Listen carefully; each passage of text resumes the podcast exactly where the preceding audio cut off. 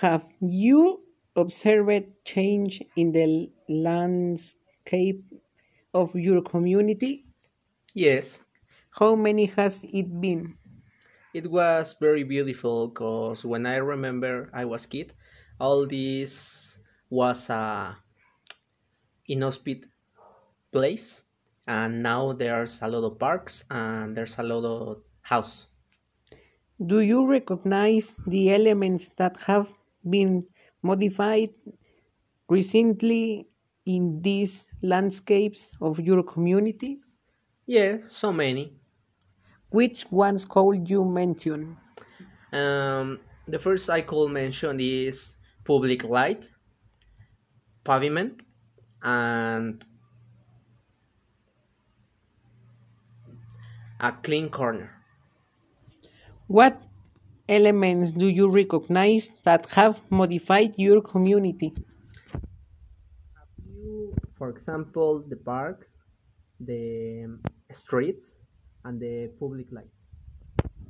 Do you remember if there are sculptures, kiosks, parks, or fountains in your community?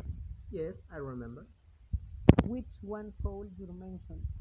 Uh, I could mention the parks because there's a lot of parks in my community. Uh, the public light again, and the kiosk of the water.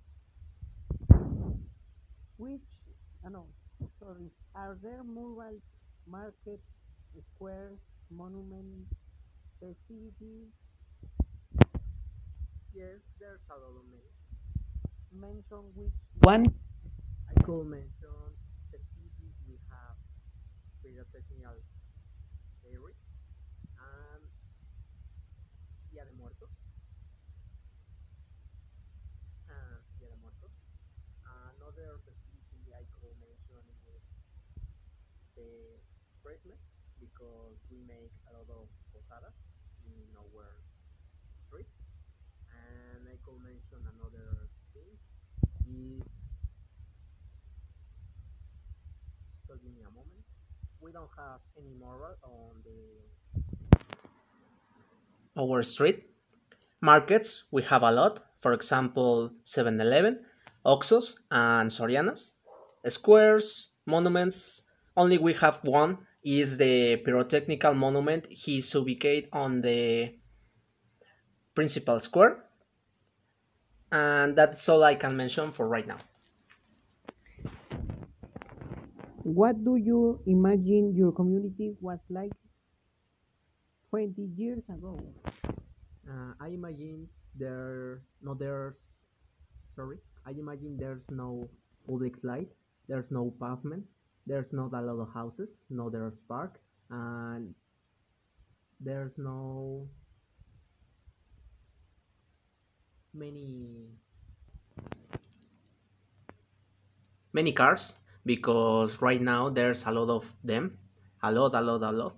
And another thing i can remember or i can imagine my community was 20 years ago is no there's too much contamination in the air. What stories have your relatives told you about the transformation of your community? The only relate I can remember of the transformation about my community is when I was kid. I have five years old, and I remember all the streets that are covered by earth. And after that all came the government and pavement the all the streets. What images have you seen of yesteryear from your locality? Locality. Mm, the images I can remember the last year of my community is we don't have any any any division between the principal square because there are division one way and there's another one way back. Thanks for responding my enquest. You're welcome. See you later. See you later.